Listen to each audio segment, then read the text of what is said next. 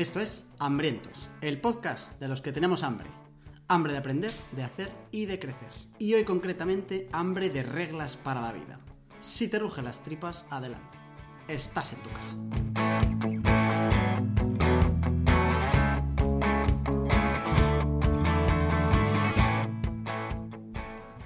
Reglas para la vida posiblemente sea el título más flipado del podcast de Flipaos que llevamos desde momento. Digo Flipaos porque seguimos siendo dos. Yo soy Jorge García, pero no estoy solo. Y nunca lo estaré, espero, a no ser que diga lo contrario. Me encantaría que le dijera. Pues aprovecho el comentario para decir que este. Vamos saludando a Charlie M. acá Carlos Martínez, alias Don Carlos.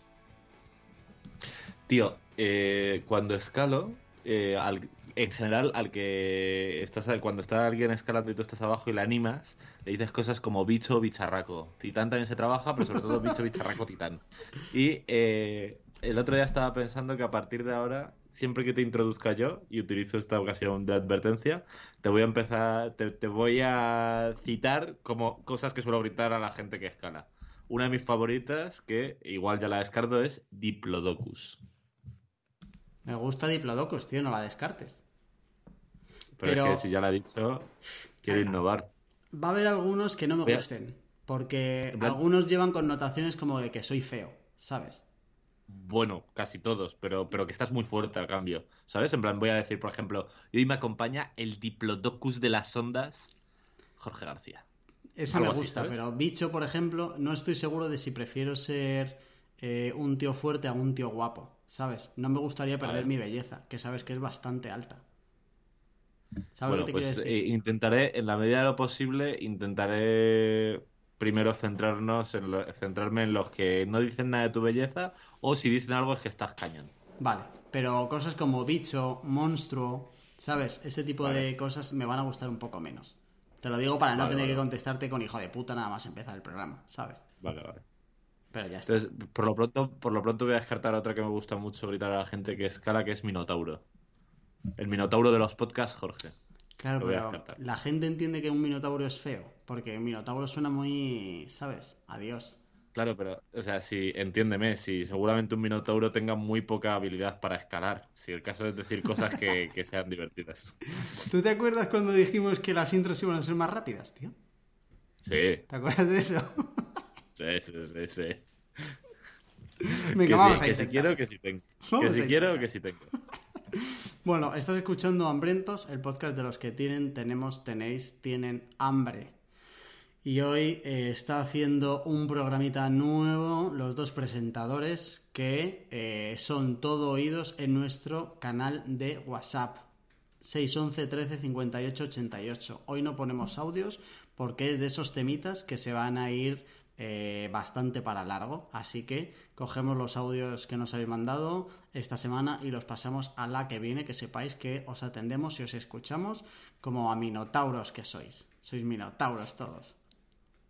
Para Pero de lo que sí que tenemos que hacer una pequeña cuña informativa, eso es obligado, es del canal del Telegram, en el que después del episodio del otro día, uno, hubo un debate muy, muy guapo y, con la gente pasando las capturas de pantalla del uso que hacían del teléfono, moló un montón. Igual hubo 30 o 40 capturas de Sí, pantalla de usos de móviles. Sí. Eh, hubo sorpresitas del uso, la verdad. Por suerte, si entras al Telegram, hemos activado para que puedas ver los mensajes antiguos. Haces scroll y te lo ves.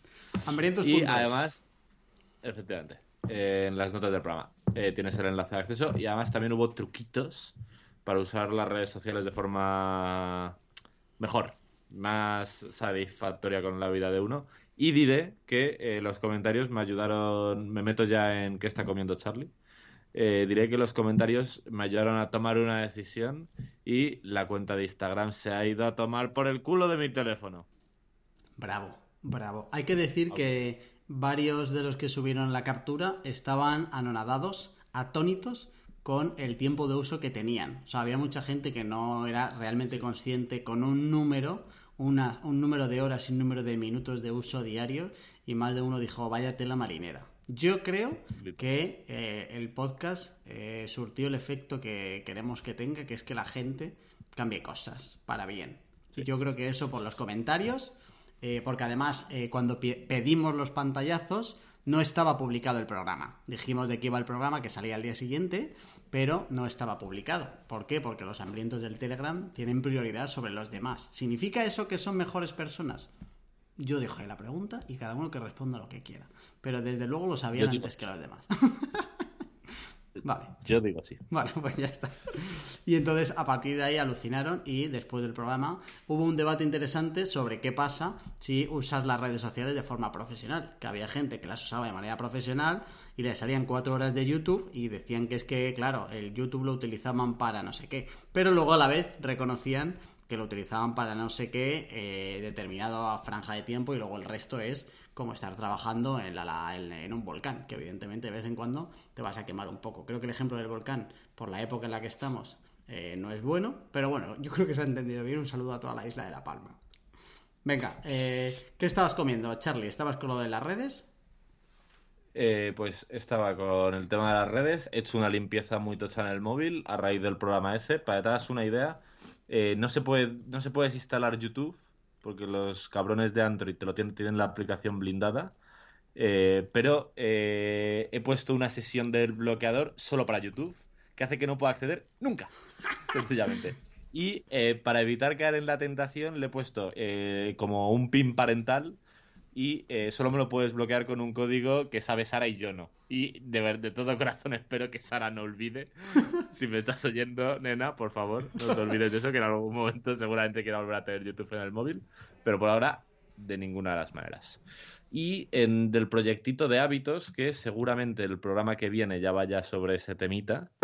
Eh, ya tengo el documento definitivo y entre iba a ser hoy, pero ha habido unas correcciones de última hora de mi amigo Jorge, así que seguramente el miércoles vaya a imprenta.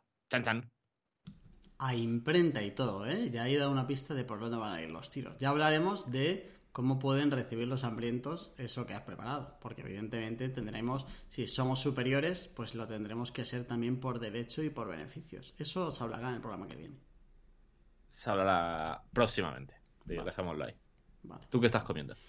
Eh, pues dos novedades. Uno, quiero volver a repetir desde aquí mi profundo odio y eh, cero respeto por todo el gremio del eh, inmobiliario, en concreto la parte comercial. No me voy a meter con nadie más, pero la parte comercial tiene em, todo mi desprecio.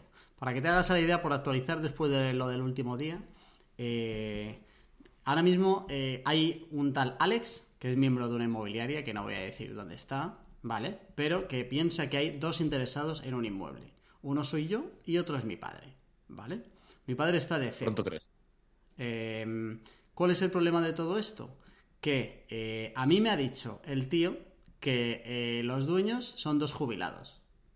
A mi padre le ha dicho que son dos profesores y que están en época de exámenes. ¿Por qué hace eso? Pues no lo sé. Yo creo que es porque son malos y malvados de nacimiento y les da igual todo lo demás, ¿vale? Y entonces él ha decidido que a cada uno que le llame le va a decir una profesión diferente. A mí me ha tocado jubilado y al otro le ha tocado profesores que están ahora de exámenes, le ha dicho. No sé qué es lo que pasa, pero voy a meter a un tercer cebo en juego para ver qué profesión le da, a ver cuál es el tope saber si ya se queda sin profesiones y la última persona que le llama le dice que es que son actores porno y que están ahora mismo grabados en Los Ángeles. O sea, me encantaría llegar a algo así. Solo quiero decir que esa gente es de lo peor que hay en esta sociedad. ¿Vale? Es que no tengo nada que añadir. Eh, mi experiencia con las inmobiliarias ha sido eh, de lo peor que me ha pasado en la vida. Y bueno, no voy a decir barbaridades, que estamos todavía en la sesión joven, así que lo dejo ahí. No entiendo esa gente de verdad cómo puede llevar la maldad tan dentro y ejecutarla de manera implacable todos los días de su vida. Es que el hábito de esa gente es ser malo. El, trigger de esa gente es respirar. O sea, en cuanto respiran, ya de serie, le sale la maldad. Y el engaño y la estafa, joder. Bueno, total, ¿qué? Tío, eh, lo, tenemos, de, seguro que no da para podcast porque no está nada alineado con lo que hablamos aquí, pero un día tenemos que comentar cómo es cojones es posible que no venga una empresa a dinamizar ese mercado? Porque es que de verdad, es que solo hacen fechorías. O sea, ¿cómo es posible que no venga un player a hacer las cosas bien y a comerse el mercado en 15 años? O sea, no, no, no lo sé, tío. Entiendo que al final se pasan la vida negociando. O sea, yo me imagino al tío de la inmobiliaria yendo en Nochevieja a cenar y engañando a su madre de que no ha traído el pavo porque, ¿sabes? O sea, esa gente ya tiene que tener automatizado el engaño. O sea, le explotaría la cabeza si en algún momento dice algo de verdad, estoy seguro de que tartamudea. O sea, de que dice, coño, ¿qué es esto? Ay, perdona, perdóname, joder. ¿Sabes? Estoy seguro, estoy seguro. Personas non grata en este podcast, ¿eh? Si hay algún eh, agente inmobiliario en el Telegram, que se vaya de manera inmediata. Pero inmediata. No, no, no, no, no. Que nos cuente, que nos cuente qué está pasando ahí. Bueno, es verdad, molaría, molaría, es verdad, es verdad, es verdad. Nos puede más la curiosidad que el odio, ¿eh? Eso es. Si hay, si hay algún agente inmobiliario en el podcast y con las sartenes que le están cayendo, los sartenazos que le están cayendo, reúne valor, eh, que se pronuncie. Lo que pasa es que eh, si dice algo, sabemos que va a ser mentira. O sea, que te vas a quedar en el mismo sitio, pero con más mentiras en tu haber, ¿sabes? Nos va a dar igual. Bueno, total, que eh, quiero compartir otra novedad. Si la semana pasada eh, expresaba todo mi rechazo y decepción por la estafa del libro vacío de contenido y de forma de Dale Carnegie, tengo que decir que eh, el libro que me estoy leyendo ahora tiene pinta de que se va al top 2 anual y seguramente muy mal se tiene que dar para que no se vaya al top 5, top 7 histórico de mi biblioteca. Es una maravilla. Y no solo me está gustando mucho, llevo como un tercio ya, sino que me está gustando que no es un libro habitual. Estoy seguro de que eh, si no lo va a conocer muy poca gente cuando lo diga, ¿vale? No es el clásico libro de los mejores libros de tal, ni es un libro clásico, ni tal. Es lo suficientemente viejo, es como del 2003 creo que es, como para que no esté en el radar de mucha gente, pero no tan viejo como para ser medianamente conseguible, aunque a mí me costó un poco. Y de hecho me está gustando tanto que no estoy seguro ni de si voy a decirlo porque creo que eh, el, yo leerlo es una ventaja competitiva sobre el mundo que creo que no merecéis. Entonces lo que vamos a hacer... no, no, voy a decir, no voy a decir, ya está, ahora sí lo he decidido. No lo voy a decir, lo que pasará es que habrá un capítulo en el futuro de este libro mm, de largo, seguro. Así que no voy a decir ni de qué va ni de nada. Solo voy a decir que el autor es suizo, que es como no decir nada, porque tú dirás, el libro de qué va, de vacas, de chocolate, de relojes. No, es un, es un libro muy guapo y no vas a conocer ni siquiera el autor. ¿Vale? Vale, pues mira, vamos a hacer una cosa. Eh, uno, déjame puntualizar que te guardas esta información porque de tratar con gente de la inmobiliaria se te está pegando. con eso. no lo eh, descarto. Eso por un lado. Por otro lado, entiendo que a mí, al ser tu panita y tu compañero Minotauro de podcast, me lo podrás escribir por el chat, el título del libro eventualmente. No sé quién eres. Bueno, pues en ese caso, eh, con preguntas arteras intentaré, intentaré que me lo diga Irene. Eh, ¿Qué cojones te estás leyendo? Y eh, creo que con eso nos podemos meter ya en el tema. Vale, ese libro ya os digo que merecerá un programa, o sea que en algún momento no tiene sentido todavía que os lo leáis hasta que no me lo, no me lo haya leído yo, porque a lo mejor sigo y digo, ah, claro, es que esto no es tan bueno. O, evidentemente, lo que no va a venir alguien es a pasarme por la derecha y a leérselo antes que yo, ¿sabes? eso no va a pasar. Eso no va a pasar. Solo digo que es el típico libro que marca un antes y un después en la cabeza de la gente respecto a los que no lo han leído. O sea, ahí, ahí voy a dejar el listón. Ahí arriba, ¿eh? Si, te pudiera silenciar el micrófono lo haría, pero como de hecho solo puedes hacerlo tú a mí, eh, correré un tupido velo sobre esto. De hecho, como lo puedo llevar yo, me voy a meter hasta unos aplausos de cierre. Nada, he metido unas resitas, para que lo sepas. Vale, venga, al lío. Eh... Hoy hablamos de eh, reglas para la vida. Hoy traemos reglas para la vida. Eh, vamos a contar las reglas para la vida de Jorge porque Charlie se ha comprometido antes de que termine esta temporada eh, a traer sus reglas para la vida también. ¿Vale? ¿Por qué hablamos de esto? Vamos a empezar por aquí. Hace un tiempo cuando nosotros grabamos los dos programas de estoicismo que tanto gustaron y que sigue entrando gente por ahí. Eh, en algún momento comentamos eso de la importancia de tener una filosofía de vida. Eh, y entonces desde ese momento, eh, de, de, hecho recuerdo que hablamos que al final esto de tener una filosofía de vida no es que un día uno se ponga en una mesa con un papel y diga voy a construir mi filosofía, ¿vale? Eso daba por hecho con que no. Pero entonces sí que lo que hice fue a partir de ahí em, cuando me surgía algo que había aprendido o algo que yo pensaba a nivel de a nivel muy general de la vida y luego a nivel muy específico de tenerlo como muy presente eh, lo apuntaba vale para que poco a poco fuera construyéndome un poco como cuál era mi filosofía concreta de vida porque creo que no es eh, bueno como comprar una filosofía concreta sea el estoicismo sea la filosofía que utilicen los agentes inmobiliarios que imagino que tendrá que ver algo que ver con Satanás eh, sino ir construyendo la tuya a medida de lo que vas aprendiendo tú, de lo que te sale a ti y luego de lo que vas cogiendo del exterior. ¿Vale? Entonces eso lo combiné con que hace muy poco eh, cumplí mi 35 cumpleaños, ¿vale? Y entonces utilicé como las semanas de antes, las semanas de después, como esa época, para intentar aterrizar cuál era mi filosofía de vida, ¿vale? Y entonces de ahí me han salido 34 reglas más un bonus eh, para vivir, que es lo que vamos a contar hoy. No sabemos si llegaremos a las 34 y habrá una segunda edición o em, las, podremos contar hoy, ¿vale? O llegamos a todas o llegamos a la mitad lo que sea. Si salen dos programas, pues lo vas a saber, porque si aquí nos quedamos a la 18, pues ya sabes que la semana que viene vuelve a haber festival de reglas para vivir, ¿vale? Entonces, de todo esto fue de la que me salieron eh, las eh, treinta y pico reglas que salen hoy y que vamos a comentar juntos. Habrá algunas que sean más interesantes y otras que menos, entiendo, pero eh, la idea es compartirlas para que de aquí cada uno luego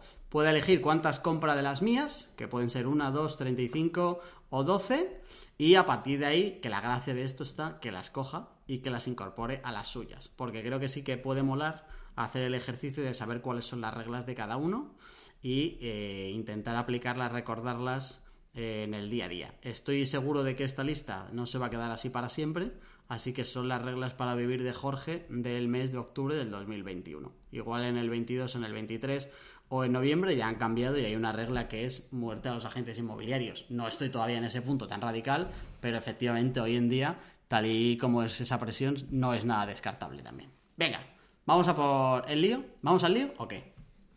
Vamos a por ello. Regla número uno de mis reglas para vivir. Evita revivir el pasado o imaginar el futuro. Estate presente y gózalo al máximo. Primera regla de todas las que hay. Que significa eh, tal cual lo que pone ahí. ¿Vale?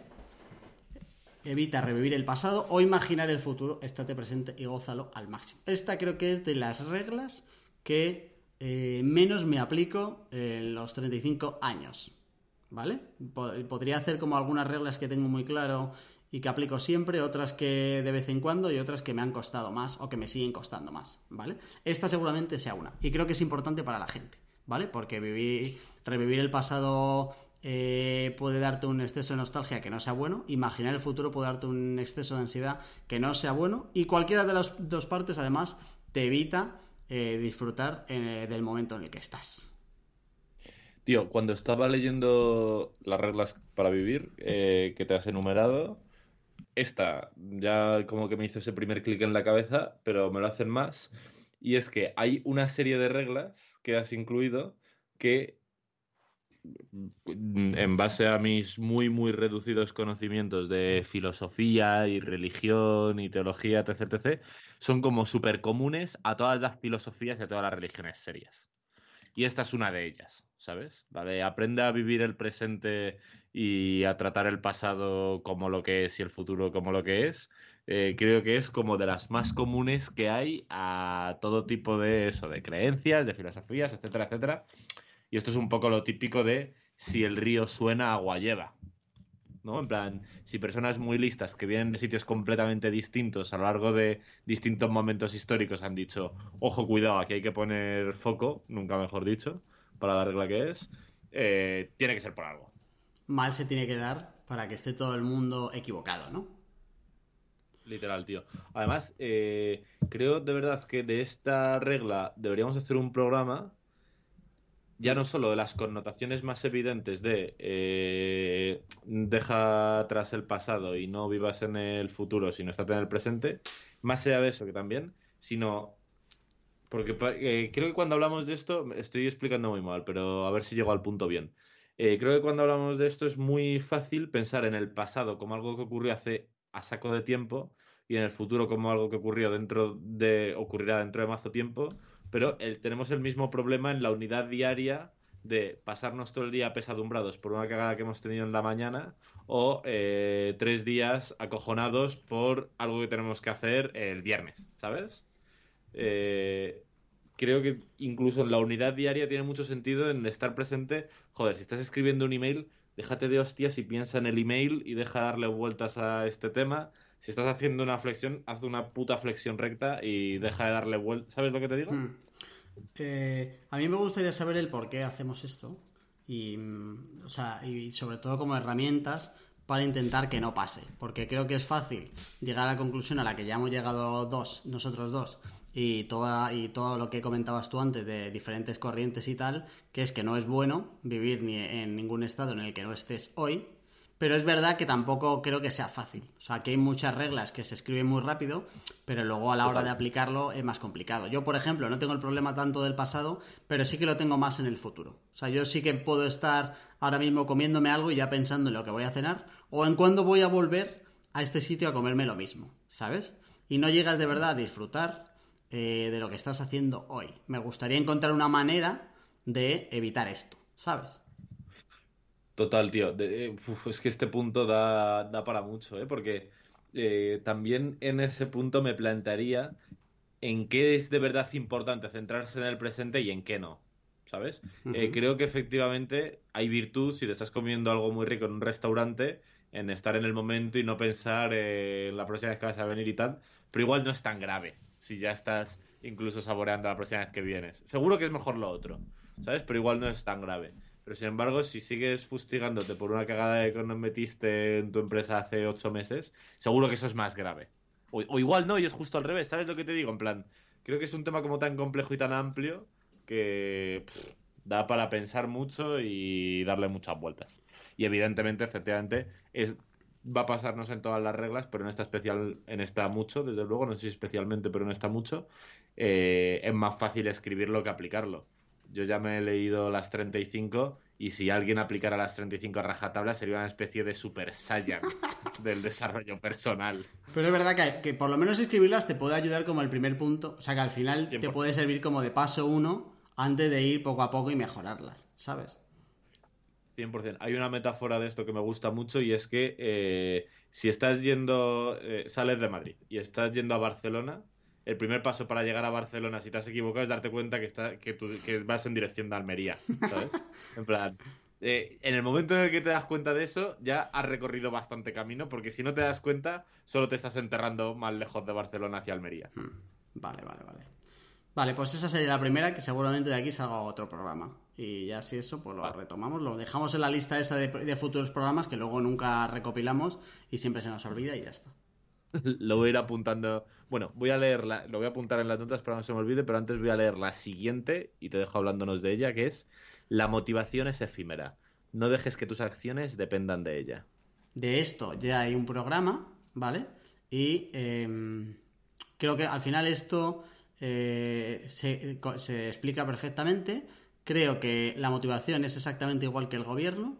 No puedes depender de ellos. No puedes confiar ni en la motivación ni en el gobierno para tus cosas. Y eh, cuando entiendes que eh, puede venir, puede volver, puede en algún momento tener niveles más altos o puede tener niveles más bajos, eh, en ningún caso creo que es importante, o sea, creo que es bueno para el sitio donde tú quieras llegar, esperar a que venga y a que ella sea la que te lleve. ¿Vale? Entonces es importante tener un, cuando tengas un buen pico de motivación, organizarte, para que cuando eso se vaya, que se va, que lo importante es tener claro que se va, seguir andando, ¿vale? Y esto en el programa de la motivación se explica perfectamente, hambrientos.es tienes el programa viejo, porque creo que eh, esto ya lo hablamos. Y yo no sé si fue a partir de ese programa o antes o después o cuándo, pero esto sí que va de mi regla, esta sí que la tengo bastante clara, esta sí que me la aplico mucho más que la primera, por ejemplo. Tío, total. Eh, creo que la mayor mentira que nos han vendido es que eh, la gente que logra cosas es gente que está súper motivada. Y eh, la segunda mayor mentira que nos han vendido es que lo típico de no pain, no gain. Que para conseguir cosas hay que sufrir. evidentemente, para conseguir algunas cosas, te tienes que esforzar y esforzar a veces tiene sufrimiento. Y evidentemente la motivación existe, está ahí, y es una energía que puede ser útil y tiene sentido maximizar. Pero eh, esto tiene mucho que, más que ver con disciplina y con hábitos que con sufrimiento y motivación, pero vamos. Y, lo hablamos en el, Perdona, que termina. Y, además es la hostia porque efectivamente como que la motivación viene y va, por mucho que te esfuerces en trabajarla, el control que tienes sobre ella es relativo y eh, la disciplina y los hábitos no. Sobre eso tienes un control mucho mayor. Que al final lo que la conclusión final final del programa cuando lo hicimos es que em, vas a conseguir lo que quieras en función de lo que avances cuando no estás motivado. ¿Sabes? Claro, eso es. Eso es. Y tiene sentido. Vale, pues vamos a por la 3. Em, hay algunas que están redactadas como muy de, poeta, ¿vale? Como un poco pedantes, pero bueno, así a mí me ayuda.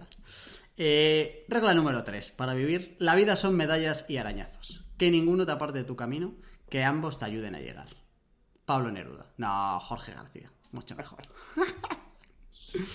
A ver, esto eh, lo que va es de. Pues, o sea, esto es como el resumen de. O sea, esto creo que no es ni regla para vivir, esto es como resumen. El resumen de la vida es esto: medallas, arañazos. Eh, creo que es tan importante es eh, que cuando tengas OKs no, se te, no te desvíe, como que cuando tengas caos tampoco te desvíes. ¿Vale? Que ninguno te aparte de tu camino y que ambos te ayuden a llegar. Son como dos enfoques. Uno, no dejar que los picos hacia arriba o hacia abajo te aparten de donde quieres ir. Y dos, eh, construir y transformar los picos hacia arriba o hacia abajo para que te ayuden a llegar donde quieres. Suena todo como muy filosófico, pero creo que todo el mundo entiende cuáles son sus medallas y sus arañazos y puede hacer ejercicio de cómo eh, los está utilizando. Total. Yo, a mayores de esto, creo que eh, parece que está ahí un poco casual, la palabra camino en la regla, pero creo que es casi la parte más importante porque para evitar que tus éxitos y tus fracasos, o tus medallas y tus arañazos, como lo has llamado tú, eh, te aparten de tu camino, tienes que tener claro un camino.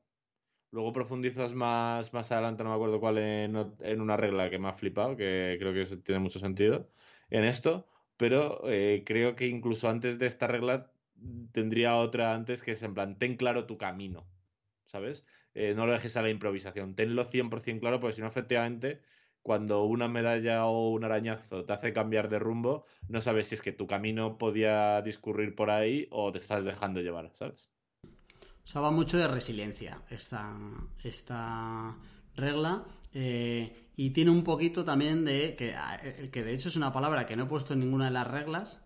a lo mejor hay que ampliar la lista, que es la famosa y archiconocida eh, por mi persona antifragilidad, ¿vale?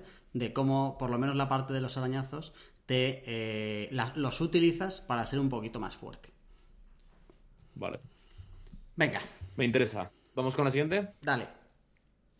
Esta también me gusta mucho. No sé si la elevaría regla para vivir, pero me parece que es la hostia y es aprende a comunicar bien ante una, diez o cien personas.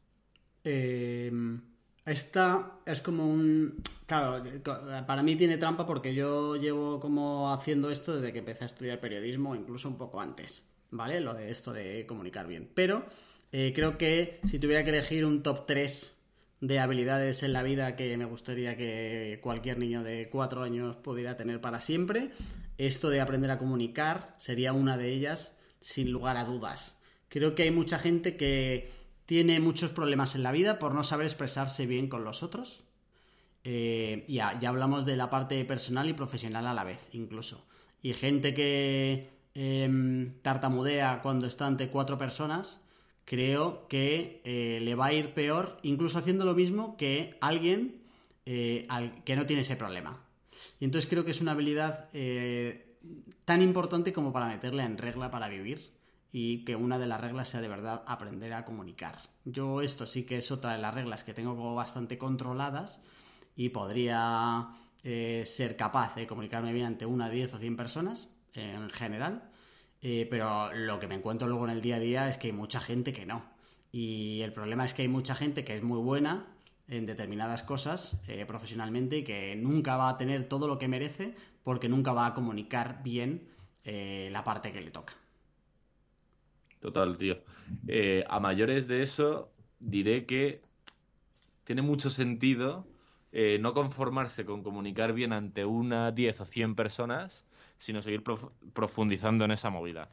Yo creo que también en la universidad tuve que empezar a comunicarme mucho por cómo era el formato de la universidad. Además, creo que tengo la suerte de ser bastante extrovertido y la práctica hace el maestro. Creo que me comunico bien ante una, diez o cien personas, pero lo que tengo claro es que me podría comunicar muchísimo mejor. Llevo tiempo dándole vueltas, eh, en especial después de saber que a Álvaro Sánchez de Gente Invencible le fue muy bien apuntarme a un Toastmasters. No sé si lo conoces. Sí, lo, comentó en el este vale, Pues eh, llevo tiempo pensándomelo y creo que cuando el tema del COVID se normalice y tal, me voy a apuntar 100% porque efectivamente creo que mucha gente comunica mal y que yo comunico razonablemente bien por incomparecencia de los restos y no de, de los demás y no por éxito mío y que por tanto tengo como muchísimo, muchísimo recorrido ahí. Creo que merece mucho la pena seguir trabajando en eso, aunque ya lo haga relativamente bien. Ya, yo ahí meto un matiz y es que eh, creo que lo importante aquí es llegar a determinado nivel que ya te va a hacer estar como por encima de la media y sobre todo que te va a facilitar comunicarte correctamente, ¿vale? Pero no estoy seguro de que todo el mundo, o sea, si hiciera un top 10 de las reglas, esta no la metería, ¿vale? Si tuviera que coger las 30 y pico y pasarlas a 10 no la metería, eh, pero sobre todo porque creo que va a haber un momento donde entre ya como en rendimientos eh, decrecientes donde ya el, subir otro escaloncito en tu nivel de comunicación tampoco te va a dar algo que no te dé el quedarte como en dos escalones anteriores, ¿sabes? Ya. Es lo único que le veo al, este. Vale, vamos a por la 5. Me toca a mí, ¿no? Vale. Eh, no lo sé, si no cambiamos. Sí, porque yo he empezado por la 1. Sí. Eh, creer en ti mismo también es creer en tus limitaciones. Y esto está muy bien porque eh, evita las tazas, evita los mensajes de taza y de carpetas, ¿vale? Y es que creer en ti mismo para mí es lo primero y cualquiera que me conozca sabe que soy bastante flipado y suelo tener la autoestima bastante alta, pero eh, creo que eh, también incluye la segunda parte y es que tienes que creer también en las limitaciones que tú tienes, no, no, como para no poder traspasarlas, pero sí para entender un poco el sitio donde estás y seguramente con esto eh, puedas evitarte más de una hostia que te puedas dar. Creo que esta regla aplica lo mismo que decíamos al principio. Si casi todas las filosofías y religiones están de acuerdo con esto es por algo, ¿no? Desde el mítico, no sé cómo era eh, eh, en griego, pero creo que la inscripción del templo de Delfos era literalmente conócete a ti mismo. evidente, claramente, claramente. Y efectivamente hay mucha virtud en eh, creer mucho en ti, pero hay mucha virtud en ser consciente de hasta dónde llegas y eso es conocerte a ti mismo.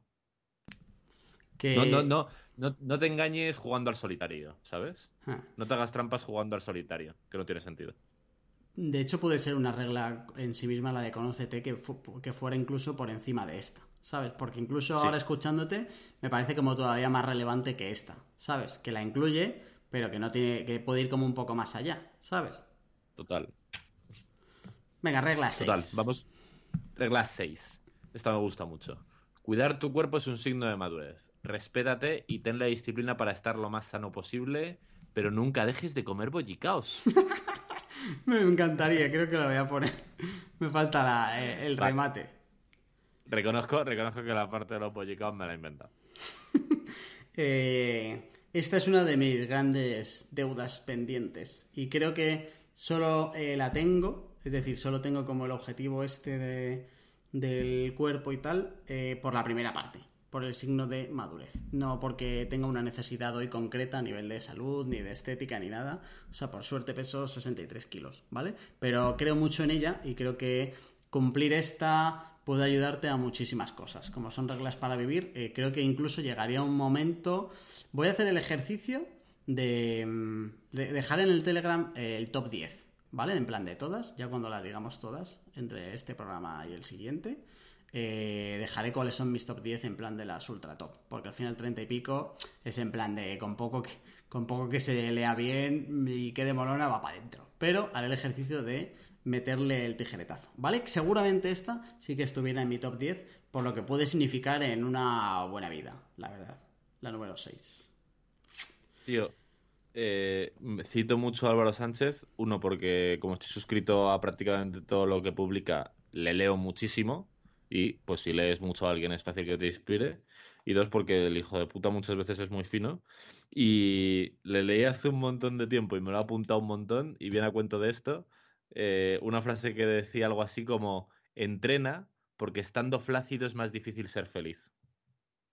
Y estoy absolutamente de acuerdo.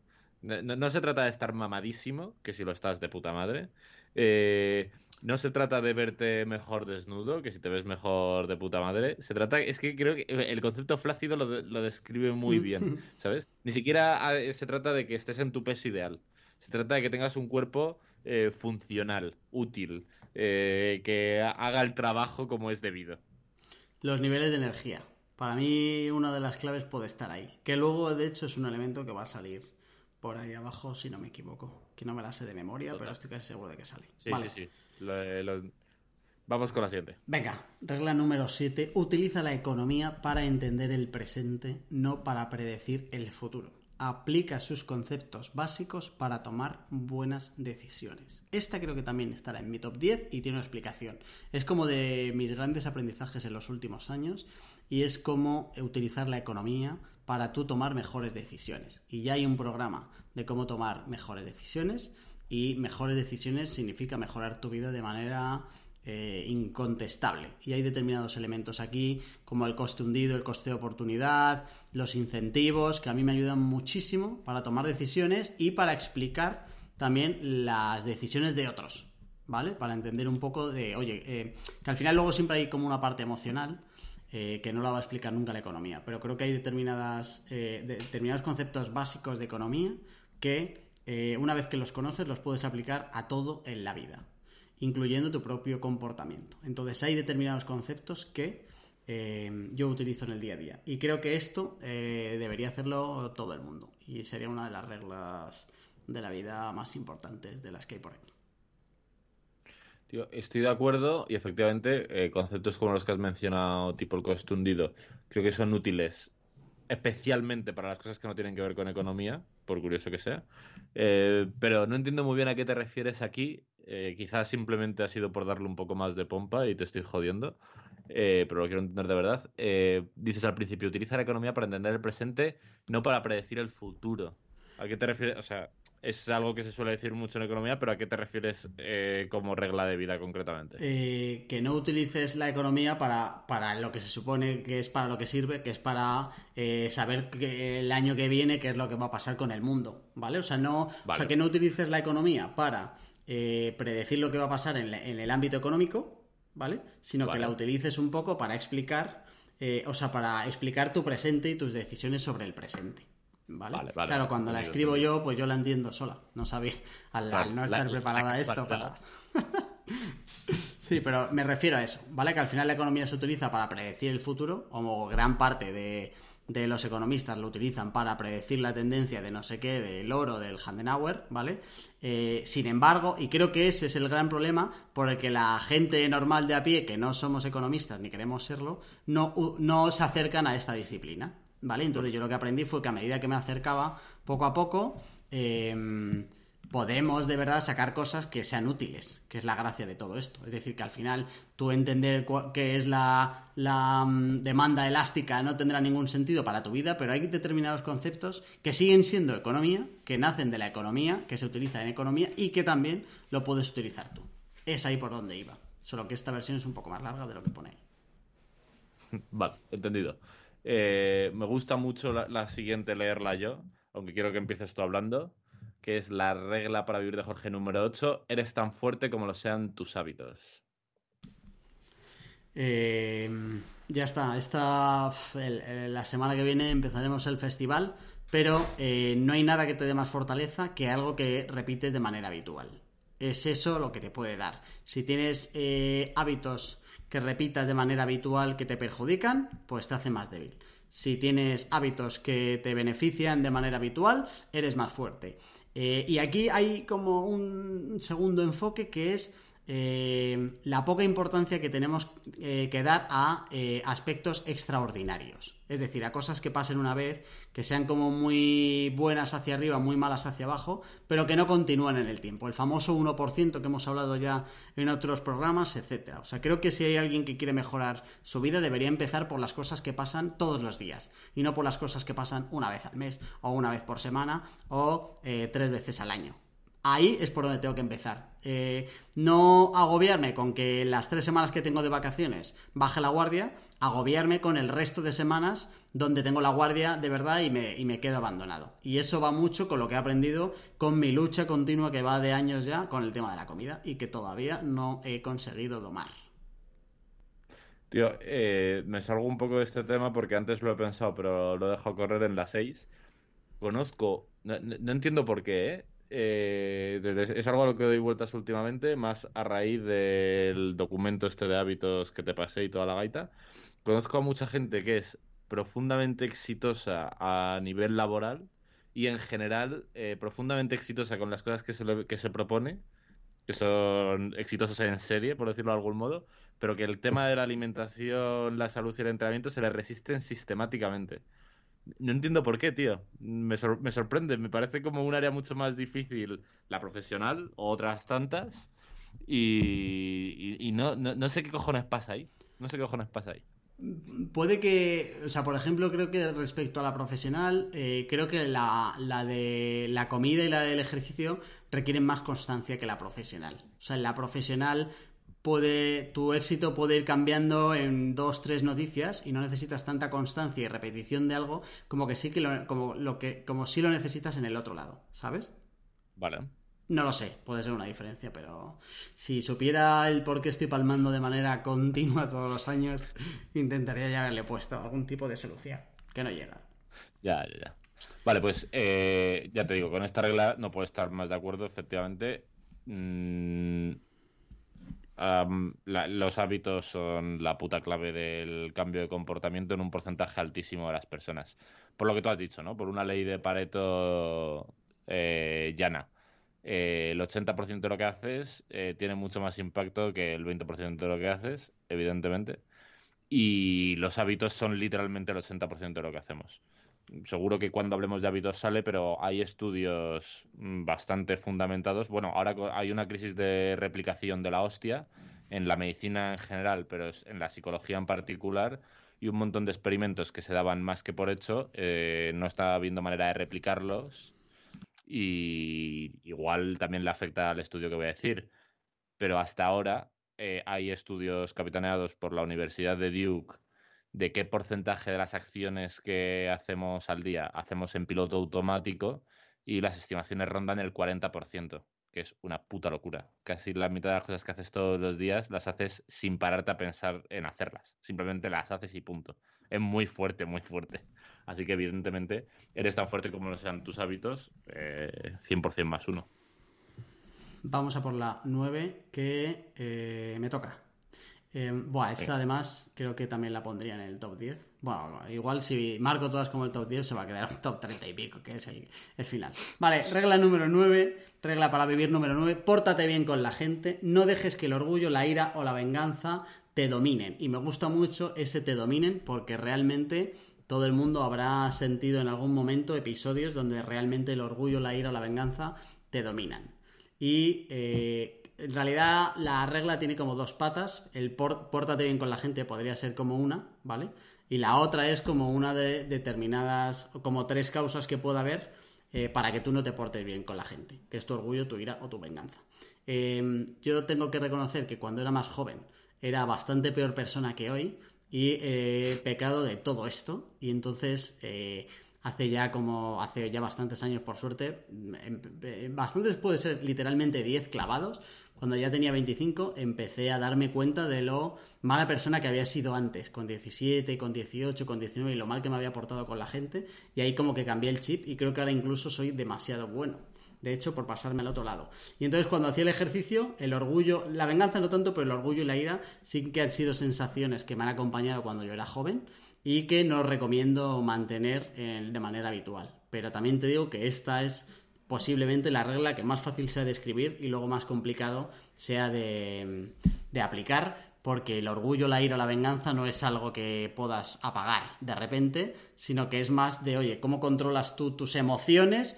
Y a partir de ahí evitar hacer daño a la gente cuando te salen los demonios de dentro. Pero sí que es verdad que hay mucha parte que es, oye, después del primer impulso, los que vienen después sí que son más fácil dominar. O sea que es muy fácil en el primer momento envalentonarte y después de los tres primeros de los tres minutos, yo hablo más como a los días después, a dejar que eh, determinadas relaciones o comportamientos dañen a la gente cuando ya ha pasado la tormenta gorda y haya que fregar lo mojado, ¿sabes?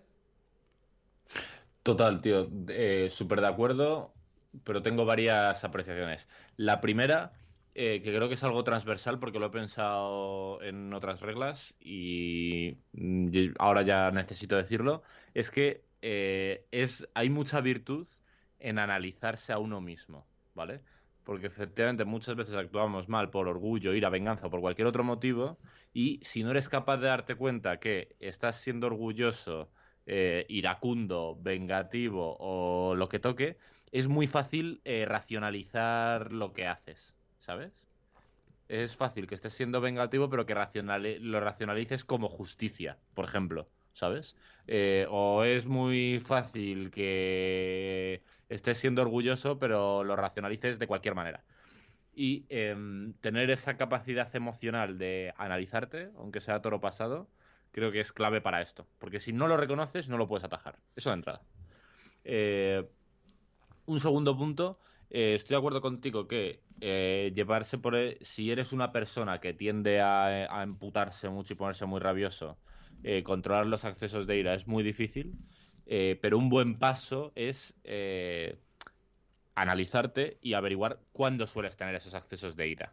Para antes de que casi nadie actúa de un momento para otro, ¿sabes? La gente tiene mecha, más corta o más larga, pero tiene mecha si eres capaz de, en general, eh, que te salten todas las alarmas cuando la mecha está empezando a consumirse, es más fácil tomar cartas en el asunto y evitarlo, ya sea una cuestión de ira, venganza, orgullo o lo que sea.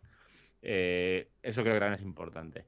Y por último, esas dos, hechas esas dos apreciaciones de esos como pecados capitales que dices aquí, de orgullo, ira, venganza, o sea, de más allá de las grandes cosas, eh, creo que es importante portarte bien con la gente en las pequeñas cosas.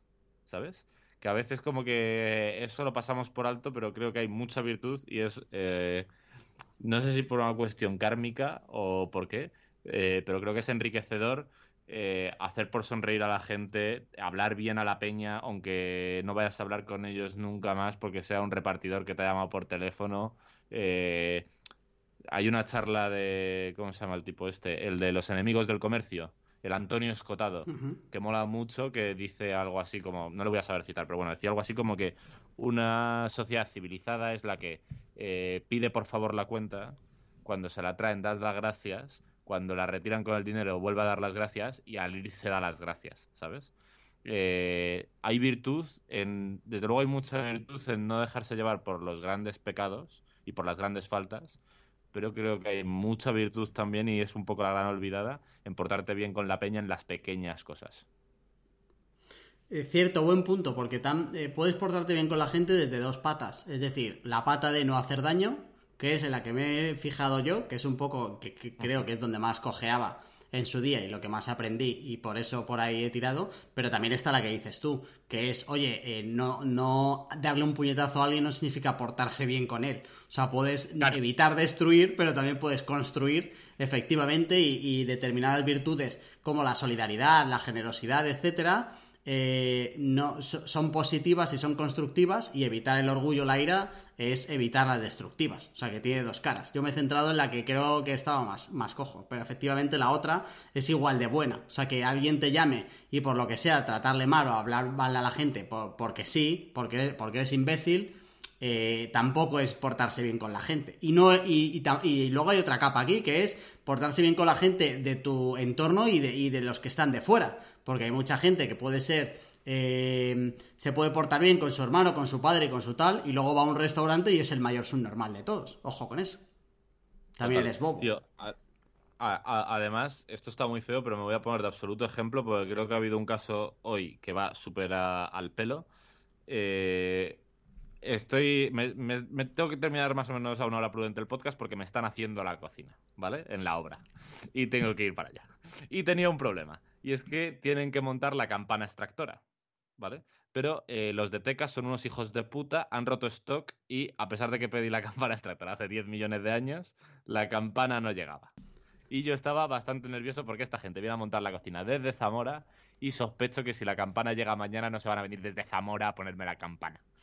Y eh, he llamado a la empresa. Eh, por supuesto, solo me ha pasado con un robot cabrón que no me decía dónde estaba mi campana extractora. En la web tres cuartas de lo mismo. Y cuando he ido a buscar el teléfono para intentar llamar a algún operador, he visto que la nota media que tiene la marca de, de, que hacía el envío era 2,1 con 700 opiniones. Y el mínimo de estrellas que puedes dar en Google es una. Así que tenía una nota realmente mala, ¿vale? Y todo el mundo decía que eran unos impresentables y que la atención telefónica era una mierda y bla, bla, bla, bla, bla. Bueno, yo me estaba poniendo nervioso por momentos. El caso es que, eh, con engaños y mentiras, porque si decía al robot que quería saber dónde estaba mi pedido, solo me pasaban con la locución automática, he conseguido hablar con una persona y eh, desde hace bastante tiempo me intento fijar en estas cosas y cuando alguien se me pone al teléfono de que trabaja en una empresa suele decir hola soy fulano de tal eh, en qué te puedo ayudar o algo así. Y me gusta eh, porque me gusta mucho gustar a la gente evidentemente de referirme a la persona por su nombre y preguntarle qué tal está y esperar a que me responda que hay gente que hay, mucha gente se raya. Pero creo que en general la gente lo agradece porque creo que yo lo agradecería y hoy, eh, en busca de la campana extractora, me ha atendido Begoña muy amablemente y le pregunta, lo primero que le pregunta es, eh, hola Begoña, ¿qué tal? ¿Cómo estás? Y la, mujer eh, se ha reído y me ha dicho, muy bien, ¿qué tal estás tú? Y, ya luego hemos empezado a hablar. Y no lo sé a ciencia cierta, porque igual Begoña es un ser de luz y trata de puta madre a todo el mundo, pero Begoña se ha pegado 10 minutos al teléfono conmigo intentándome ayudar a resolver mi problema de todas las maneras. Y al final no lo ha conseguido pero ella ha puesto todo de su parte. Y yo en el fondo de mi corazón creo que la tontería de simplemente haberle preguntado, aunque yo estaba un poco mosca con el tema de haberle preguntado qué tal está, estoy seguro de que me la ha puesto súper a favor. Y eh, aunque eh, esté yo aquí dando un speech para quedar como Jesucristo, eh, creo que es una metáfora que resume muy bien el punto. portarte bien con la gente, incluso en las pequeñas, en las cosas más más pequeñas, además de que es la hostia, porque puedes hacer sentir bien a otra persona, es que egoístamente puede ser muy productivo. Voy a poner un poco la otra cara, porque al final esta primera regla se llamaba eh, pórtate bien con la gente, eh, que siempre da beneficios.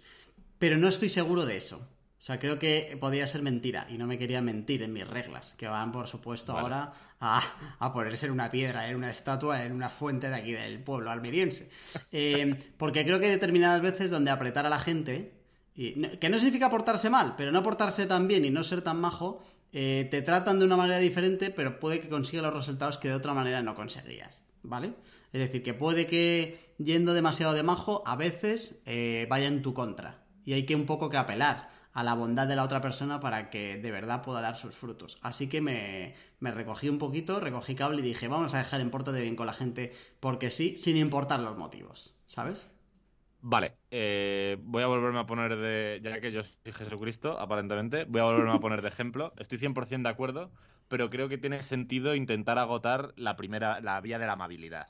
Y yo hace poco eh, me fui a una Airbnb a Logroño por, por el cumpleaños de Sara y eh, tuve un rollo con el tío, me había cambiado la casa mil veces y me tuvo que cambiar a otra. Pero el precio en Airbnb era más caro. Y le dije, oye, no voy a pagar más, ¿cómo hacemos? Y me dijo, no te preocupes, te doy el dinero en mano cuando te dé las llaves. Eh, la diferencia de dinero, que no es mucha pasta, son unos 50 pavos, pero son mis putos 50 pavos. El caso es que al tío, no sé tú si lo viste, pero yo el fin de semana que estuve en Logroño no le vi. Le pregunté cómo hacíamos con el dinero y se hizo un poco de orejas y me dijo que bueno, que no me preocupara que me hacía una transferencia y eh, a fecha todavía no me ha hecho la transferencia.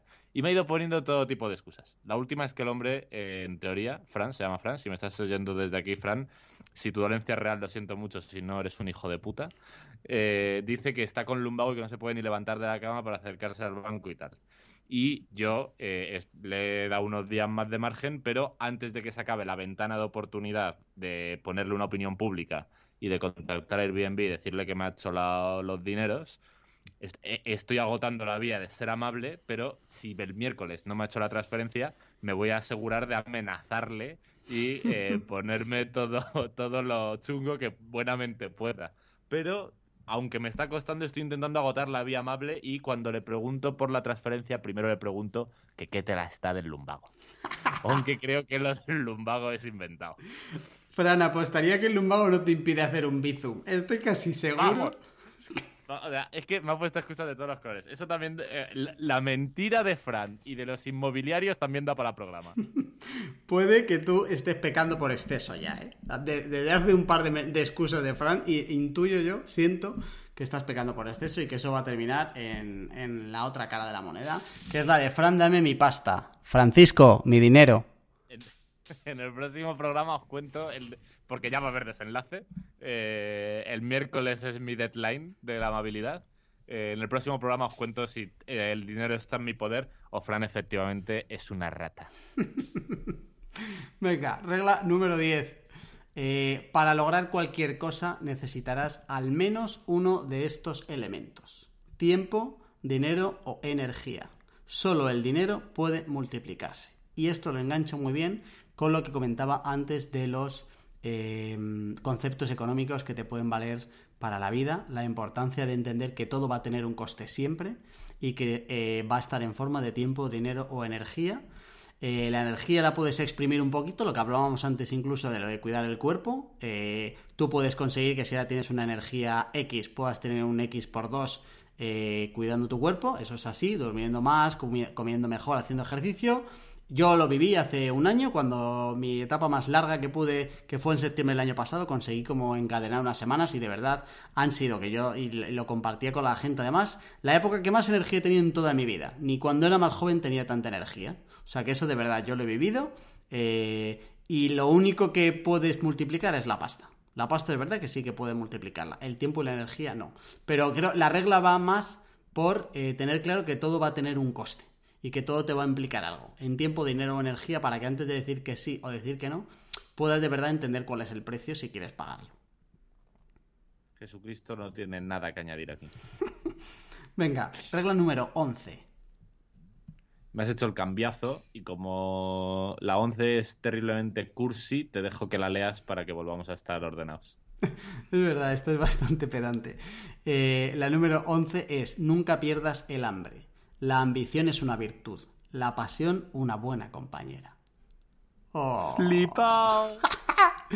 Esta es muy emocional, pero eh, la compraré toda la vida. La ambición es una gran virtud, el ir siempre a por todas es una gran virtud, el no perder el hambre es una buena solución y la pasión es una buena compañera. Lo siento mucho, podría enfrentarme con cualquiera que opine lo contrario.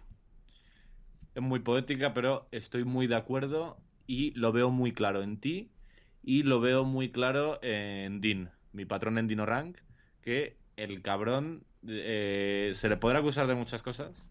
Eh, pero no lo vas a hacer tú en directo, lo de acusarle, no lo vas a hacer tú en directo. jamás acusaría de nada al patrón en directo, ni, ni en no directo, porque es el patrón.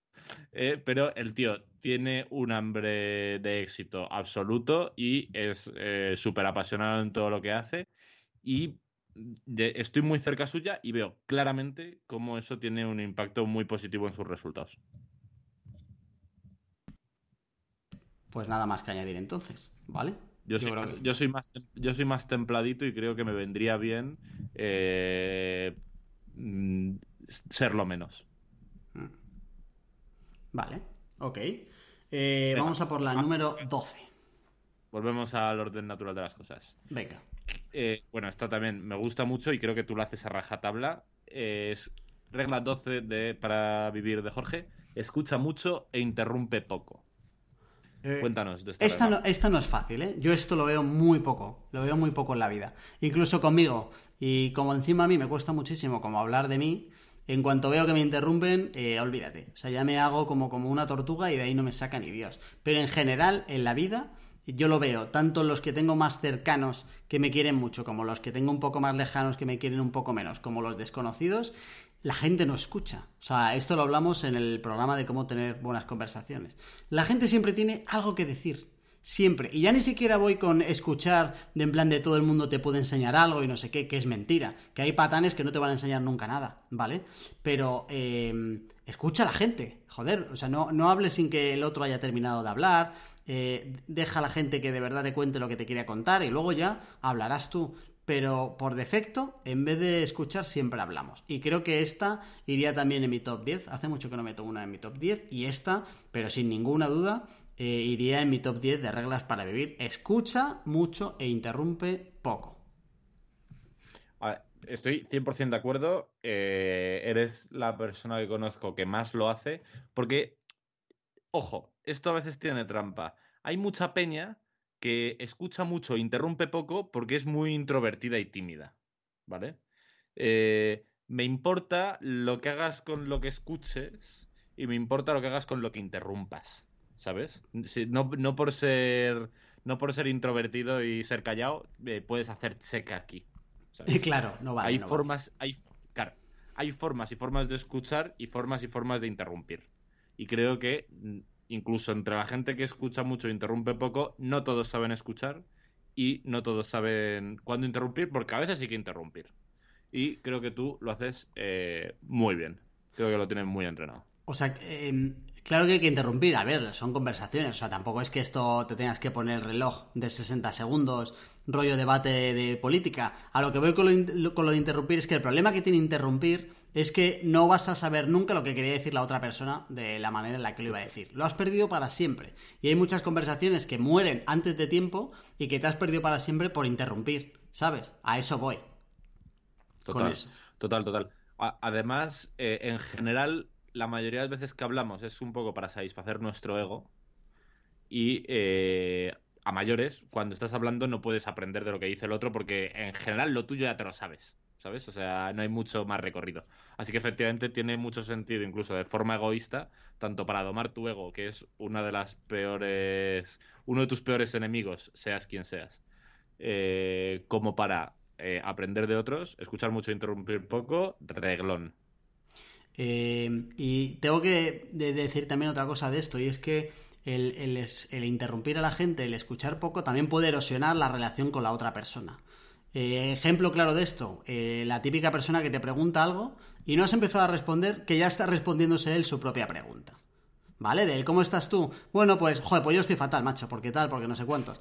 Eso erosiona mucho la relación. A mí me ha pasado con gente y he dicho, mira, voy a tardar mucho tiempo en volver a quedar contigo. Porque tiene que pasar mucho tiempo para olvidarme de que de verdad la última vez que quedé contigo eh, no me lo pasé nada bien, ¿sabes? Y no, tiene que pasar muchas cosas para que me, me vuelva a apetecer darte la oportunidad de esto, porque al final va mucho en el carácter y esa gente no lo entiende y no lo sabe y tampoco va a hacer nada por cambiarlo, que es un poco lo que decíamos antes de la, importancia de, la importancia de conocerte, entender, entender un poco la importancia que le das a lo que te cuentan los demás contra lo que vas contando tú.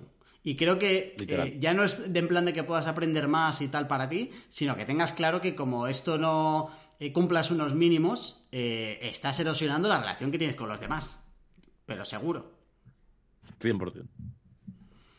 Venga, regla número 13, voy yo. Sí, voy yo. Aprende a dominar tus emociones y a entender las de los demás. Estaba un poquito por la que decíamos antes de pórtate bien con los demás. De hecho, el dominar. En Invicto hablaban muy bien de intentar meter algo entre lo que te pasa y la reacción que tienes frente a ello, que me pareció como muy interesante. Eh, eh, por supuesto, todavía no lo he conseguido, ni muchísimo menos, pero creo que dominar tus emociones y entender las de los demás, saber leer las emociones de los demás, incluso los que de los que se comunican mal, que podría ir perfectamente enlazado con la regla que comentábamos antes, eh, te puede dar también muchas cosas buenas en tu vida, ¿vale? Entender un poco cómo van las de los demás e incluso utilizarlas para conseguir lo que puedas creer de ellos. Hemos hecho ya varios programas en los que hablando de temas diferentes siempre salía de la importancia de las emociones para conseguir cosas de los demás. En el de negociación salió un montón, por ejemplo, etcétera. Creo que entender las emociones de los demás y dominar las tuyas eh, puede ser una regla de vida que te pueda ayudar siempre. Estoy súper de acuerdo y creo que tiene mucho que ver efectivamente con eso que hablábamos de conócete a ti mismo, evalúate, haz por entenderte, nada que añadir. Venga, vamos a dar dos más. Danos la penúltima. Y cierras tú. Venga. Venga. Regla número 14 para la vida de Jorge. La gran mayoría de cosas que te pasan no son graves. Sufres solo la- lo que se merecen. No sé ni leer. Vale, esta eh, es también muy fácil de decir, muy fácil de escribir y luego complicado de aplicar. Pero creo que esta es la típica frase que si te lees de manera habitual la vas como interiorizando para que llegue un momento donde no tengas que esperar a que te pase algo muy muy grave eh, antes de empezar a entender que la mayoría de cosas que te pasan efectivamente no son graves. Con poco que lo puedas comparar con algo realmente grave, vas a entenderlo, lo vas a poner en su justa medida y entonces va a pasar eh, con la, la segunda parte de la frase, que es igual de importante, que es sufrirás solo lo que se merecen.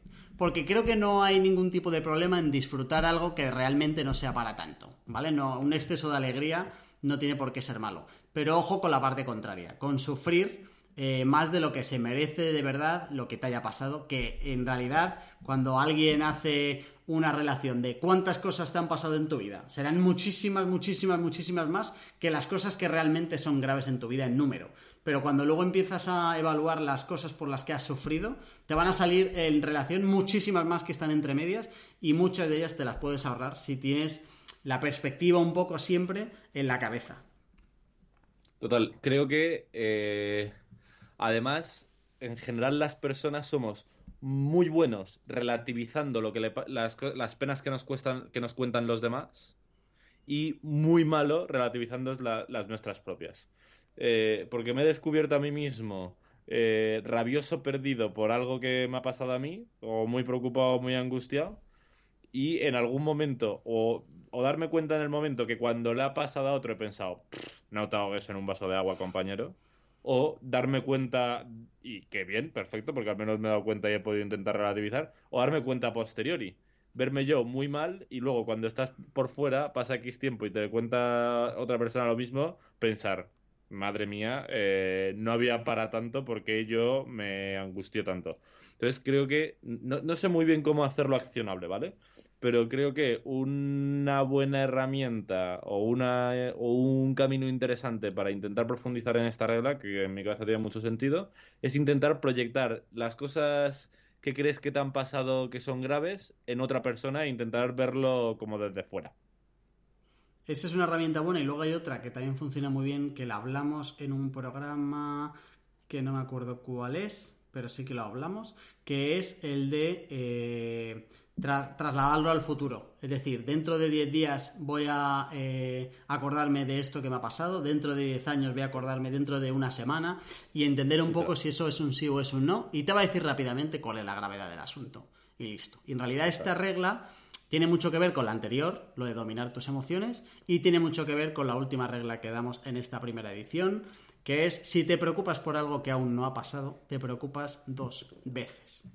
La importancia de la anticipación ante algo que aún no ha pasado, que genera muchísima ansiedad, que seguramente haya pocas, cosas constructivas, porque si hay algo que puedas hacer antes, estará ok, pero lo normal y a dónde va esto es a la cantidad de cosas que nos preocupan, que todavía no han pasado, que, muchas veces, de hecho, tienen muy pocas opciones de que pasen y que aún así dejamos que nos afecten y sufrir muchísimo más de lo que, de lo que, de lo que deberías sufrir, porque si hay algo que no merece tu sufrimiento es algo que todavía no ha pasado. Estoy totalmente de acuerdo, pero he de decir que hasta este punto he decidido ser una madre contigo y con tus reglas, pero la regla 15 es exactamente una subversión de la 1. No me cuentes películas. La 1, evita revivir el pasado, imaginar el futuro, estate presente y gózalo al máximo.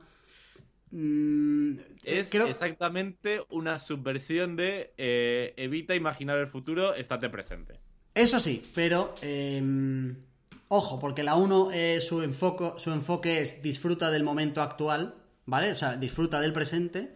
Y la, y la otra es no te preocupes por, por cosas que no han pasado, ¿vale? Porque te vas a preocupar dos veces. Sí, pero que la, la primera... No, no, no, no, no, no, no, un momento hay matices. La- En los, mati- en los Estás matices está la felicidad. En los matices... gimnasias mentales. No, porque el primero Claro. es verdad que si, si yo quito la primera parte y la primera se queda estate, presen- estate en el presente y gózalo al máximo, la regla es de, oye, disfruta el momento en el que estás. Y la 15 es, oye, por cosas que todavía no han pasado, no sufras. Que pueden ser complementarias, pero no son la misma. Venga, compro. Más o menos, porque- venga. Compro porque, compro porque soy una madre y es barato comprar. Vale. Y porque eh, la, la regla nueva, la regla nueva es pórtate bien con la gente y tú eres gente. Al ser yo gente, me merezco, ¿eh? vale, eh, hay que tener en cuenta que por gente puede ser todo el mundo, gente que no piense como nosotros, etcétera, claro. Ojo con eso. Puede- Lo digo, Eh, lo digo, eh, perdona, lo digo porque yo en un momento dado, en tres minutos de este podcast, yo fui de Vox, ¿eh? En su día, y había gente que no me, estaba, no me estaba tratando bien. O sea, ojo con la regla que es porta bien con la gente, incluso aunque sean de Vox. Ojo con eso. Claro, pero eh, no, no quiero alargar el programa, que creo que ya nos hemos ido de hora. Pero eh, voy a abrir un melón, pero no profundizamos nada en ello. Lo dejo como una pregunta. Cuando decimos pórtate bien con la gente, incluimos a gente que piensa distinto de nosotros, pero incluimos también a funcionarios, gente que trabaja en inmobiliarias y Fran. Lo dejo en el aire. Lo debatimos para el próximo programa y ya está. Ya está. Eh, dos cositas más. Quiero decir, uno, que esta lista eh, es cambiante y será infinita, ¿vale? La próxima semana seguimos con la segunda parte de esta lista y que estará muy bien si piensas cuáles son tus reglas para vivir, que es algo que mola, hacer el ejercicio de pensar en tus reglas para vivir mola. Juzgar las mías va a molar, yo me pongo de conejillo de indias, podéis darme palos y flores a partes iguales, un poco más de flores si puede ser en el grupo de Telegram en hambrientos.es tienes el enlace para hablar de esto y que creo que te puede ayudar el pensar en tus reglas para vivir, el aterrizarlas en un papel y compartirlas con nosotros si te parece bien. Si no lo quieres compartir en Telegram, lo puedes hacer también por WhatsApp en el 611 13 58 88 y nos lo puedes compartir con la compartición VIP, que si no lo sabes ya es con una reseñita en iTunes. Nos pones que somos la bomba, cinco estrellas, eh, por supuesto, y eh, la movida hasta las reglas que ya ni me acuerdo y lo que quiero en la red. Pues muy bien, pues la semana que viene seguimos a ver si esto genera debate y la gente se anima a compartir las suyas, que es la gracia de esto. Venga, Muchas gracias, amigo Charlie. La semana que viene más. Chao. un placer estar contigo, Minotauro.